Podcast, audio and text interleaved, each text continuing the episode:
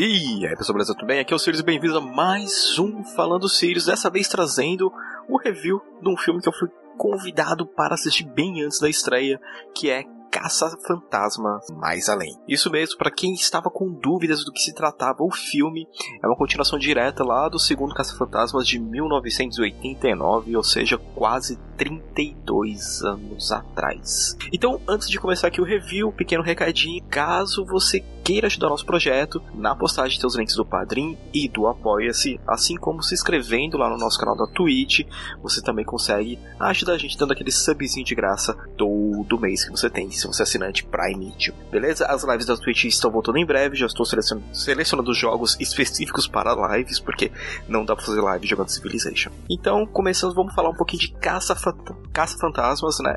Mais além. Tem, o filme basicamente, por ser uma continuação lá do segundo, faz você, você dar uma, uma leve forçadinha, né? É, na memória do, dos acontecimentos, né? Do segundo filme, sobre o Gatekeeper, sobre é, os Caça-Fantasmas originais. Porém, logo de início, ele mostra assim, beleza, você tem todo aquele pano de fundo, mas a partir daqui é uma história nova. O filme é dirigido pelo Jason Reitman. Aí você vira e fala, caraca, Reitman, isso mesmo. Jason Reitman é filho do, do Ivan Reitman, que dirigiu os dois primeiros Caça-Fantasma, né, lá nos anos 80. É, antes da gente começar a, a sessão, né, teve um recadinho do pessoal da Sony Pictures Brasil, falando que é um filme que tá todo mundo que assistiu lá já tinha gostado pra caramba, que é um filme realmente bem especial. E nisso roda também um recadinho do diretor do Jason, falando, ó, o que vocês vão ver aqui é um filme sobre família, feito por uma família, porque ele trabalhou, né, como diretor e o pai dele como produtor. Então ele até brincou, cara, imagina você todo dia tá no seu trabalho e o teu pai está do seu lado, dando pitaco no que vocês estão fazendo. Então foi um filme, né, criado por, pelas duas cabeças responsáveis agora por caça-fantasmas. Então, é, e, é, e é disso que vai abordar o filme, porque quando ele começa, lá aparece uh, primeiro um, um, cara correndo, correndo, correndo, e aquele barulho de bicho demoníaco assombroso vindo atrás de você, corre senão você morre, né? Então ele entra numa fazenda completamente decrépita e ele tá segurando uma armadilha. E ele tenta apertar lá, pisar num, num, num pedal pra acionar uma, uma armadilha na hora que, é, que essa outra criatura que tá atrás dele, que você não vê até o momento, é, chega dentro da fazenda e falha. Ele corre pra dentro da casa, senta numa poltrona e tipo, esconde a armadilha que ele tava e se deixa morrer. Então é um começo bem acelerado e bem dark de pretensão, porque você não vê bem quem é. Você não sabe se é, pô, será que é um dos antigos caça-fantasmas? Será que é um personagem novo que também tinha né, acesso às armadilhas?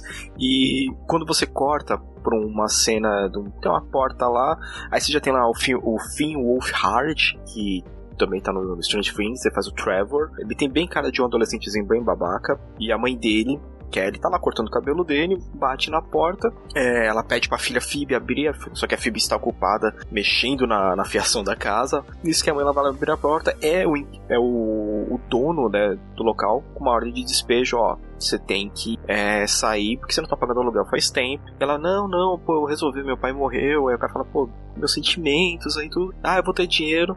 Aí ele vira, então, beleza. Então você tem até o final da tarde para pegar suas coisas e ir embora. Então o cara já tava irredutível. Com isso ela pega os filhos, põe no carro e partiu pra fazendinha que a gente viu lá no, nos primeiros minutos do filme. Né? Então aquele lá era o pai dela. É, nesse trajeto da, da mudança, você vê um pouquinho da interação da família. Então é uma mãe solteira, com dois filhos. A menina com seus 12 anos, completamente é, desajustada com o padrão, a gente pode colocar assim, porque ela é muito fixada em ciência, ela, ela não tem muitas skills sociais. O moleque lá com seus 15 anos já na fase da 15, 16 anos, não, faz um pouco da rebeldia. E indo por uma cidade muito do interior chamada Somerville. Tipo, é o interior do interior, um lugar onde tem nada. Não estou falando mal de quem mora no interior, estou falando que para eles é isso, né? Principalmente pro Trevor, né, que é o moleque, porque Cara, imagina você tá numa, numa idade, você quer sair, você quer fazer as coisas, você vai pra uma cidade extremamente pacata. Na primeira parada, eles foram naqueles drive-in pra comer alguma coisa. Ele já olha assim, tem uma atendente lá e fica, hum, bonitinha, vou lá, né? Já vai lá conversar com a menina, já pergunta para trabalhar no local, porque afinal ele vai ter que fazer alguma coisa, já que ele está de férias da escola.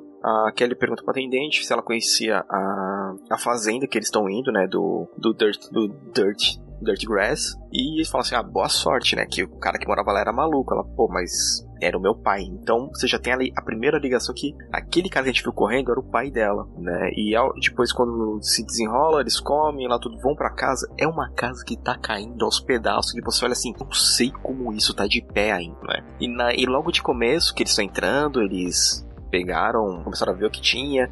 Tinha muitos livros antigos, livros sobre é, fantasmas, livros sobre demônios, deuses, inscrições na parede, né? No, bem no, na parte no alto, tinha vários números lá e os caras, caraca, o voo era louco, né? Isso aqui tá caindo aos pedaços. E, você, e eles começam a sentir que essa casa também é estranha, tem alguma coisa. E logo de cara a gente tem a muita surpresa que aparece a Giannini, que trabalhava com os caça-fantasmas lá no começo, né, nos dois primeiros filmes. Ela entra e fala: ah, Quem são vocês? Ah, a gente é. Ela quer se apresenta, ah, eu sou filha dele. E, e nenhum momento ela toca muito no nome do, do pai dela. Começou a falar: Ah, eu era uma grande amiga dele e eu que cuidava das contas, né? Então elas começam a conversar porque, ah, então que ele me deixou. Ah, te deixou. Essa casa caindo aos pedaços, um monte de dívida. E então, tipo assim, era uma família que tava numa situação quebrada, ela vai ficar mais quebrada ainda, e com isso a Kelly conversa um pouco mais com a Janine, a Janine fala assim, ah não, mas seu pai tipo, foi um grande amigo meu durante muito tempo, né, então eu pagava as contas dele porque, por causa dessa amizade que tinha. E é mais um, combustível pra Kelly ficar meio pé da vida, né? Com o pai dela, porque ela foi abandonada. Então, corta novamente, né? Pro Trevor indo começar a trabalhar nessa, nesse drive-in. A Phoebe sendo levada pela mãe pra escola, que tem aqueles cursos de ciência de verão. E nesse momento aparece já o personagem do Paul Rudd. Eu adoro o Paul Rudd. Ele, ultimamente ele tá fazendo o Homem-Formiga, mas eu conheci ele como o Mike do Friends, muito tempo atrás. E, e ele é. A, a Kelly fala, tipo, parado na frente da porta da escola, tipo, nossa, eu tenho dó desse professor aí que tem que dar esse curso de ciência. Ele, ah, sou eu, professor. E ele completa, né? Tipo assim, ah, não, relaxa, sua filha vai gostar do curso, né? E o curso que significa. É basicamente ele entrando na escola com uma TV de, né, na sala lá, com um videocassete, ó, vocês vão assistir Cujo, que é um filme do Stephen, baseado num livro do Stephen King de um cachorro que contrai raiva e faz o catiço na cidade. E a Phoebe fica lá sentada no canto dela, acha estranho, mas fazer o que? Tô lá na escola, vou ficar aqui fingir que tô assistindo. Aí ela conhece um aluno, chega com um microfone para uma narrativa meio de mistério e ele é o podcast. É o apelido dele porque ele tem um podcast. E é um podcast sobre ciências ocultas, misticismos, teoria da conspiração, teoria da conspiração, review de restaurante quando ele consegue. Eles começam a conversar e criam tipo uma certa amizadezinha e dá um tremor, né? E ela pergunta esses tremores e fala: Ah, não, como tá, que acontece esses tremores aqui? No dia seguinte, acontece o mesmo tremor, eles estão assistindo, acho que o boneco assassino, né? O Chuck, e ela vê e ela vai indagar né, pro Sr. Gruberson, porque daqueles tremores, ela vai que tem um sismógrafo, né, sismógrafo é um, aparelho que mede, né, os tremores, e ele vê que a menina manja muito ciências, fica encantado, porque ele é formado nisso, né, ele é um, é um sismiólogo, se eu não me engano, que é, que é o termo certo, e fala, não, porque assim, isso não é um padrão, isso é muito estranho, aí aproveita já fala sobre é, que a cidade também tá muito tempo tendo essas, essas, esses tremores que não tem padrão nenhum. A menina volta para casa, leva um amigo podcast, acham a armadilha, né, nesse meio período. É que eu não, eu não tô dando tanto spoiler aí, porque as pequenas partes que eu tô pulando são muito legais, né. E quando ela chama a armadilha, começa a fazer umas coisas na casa, o podcast vê isso, ela leva na escola, quando o Sr. Grubson olha e fala, meu Deus, essa é uma réplica, ela, é, eu achei na casa do, do meu vô, né, e aí tem ah, vamos ver, né, pô, estranho, parece alguma coisa dentro, aí ele, pô, aí ele lembra de, pô, nos anos 80, é, Nova York foi invadido por fantasmas, existiam os caça-fantasmas e eles resolveram. Depois daí não teve mais casos de fantasmas. Não? Então é muito da hora como assim você tem um personagem, né, que é o Sr. Gary Gruberson, que traz o passado do Caça-Fantasmas, você tem o futuro deles, da Kelly, que é filha de um deles, a gente até agora não sabe qual é, e meio que uma nova geração de curiosos, por isso que vai ser a Phoebe, o Trevor, e o podcast e a mina que o, que o Trevor tá que é Lucky. Então eles começam a ver que realmente tem algo muito estranho, né, rondando essa cidade, esse mistério do porquê ter essa armadilha. O Sr. Gary, Gary Gruberson, ele vai com a Phoebe com o podcast lá no canto, ah, vamos tentar abrir essa armadilha, abre, liberta o fantasma, ele, é, é verdade, salvou então da versão dos caça-fantasmas, e começa a explorar a história, né, duas caça-fantasmas, é, aí cai nessa parte da Kelly não ter falado nada, porque ela tinha muita raiva que o pai dela abandonou ela, então é um filme muito bom. Por que que eu parei de falar um pouco da história só pra agora focar? Aqui falando dos personagens. Eles pediram pra gente não dar muito spoiler porque realmente vale muito a pena ver no cinema. A história é boa, as atuações estão ótimas. É, no começo, o, o Trevor, né, interpretado pelo Finn Wolfhard, ele é aquele adolescente babaca, mas ele vê que ele não precisa ser tão babaca que. Então, tipo assim, ele tá na, naque, naque, naquela coisa assim, eu posso ser babaca, mas também eu não sou ao mesmo tempo. Os personagens adultos são divertidos porque eles conheciam, eles conheceram, viveram na época que os Caça-Fantasmas estavam na ativa. O podcast, como um entusiasta de podcast procurando, né, sempre alguma notícia bizarra para colocar, é um personagem muito engraçado. Então, o filme ele não vai apelar somente pra nostalgia, ele vai te trazer todos aqueles elementos antigos do Caça-Fantasma e dar continuidade na história, né? Tipo, preenchendo mais o mundo criado, porque é incrível a maneira como eles conseguiram, tipo, mesclar, trazer tudo que é antigo, colocar mais coisas novas. Quando você termina de ver, tipo, cara, tem cenas extremamente emocionantes. Tem umas participações que você fala assim, caraca, mano, que da hora, tipo, de você levantar na hora e bater palma. A gente bateu palma.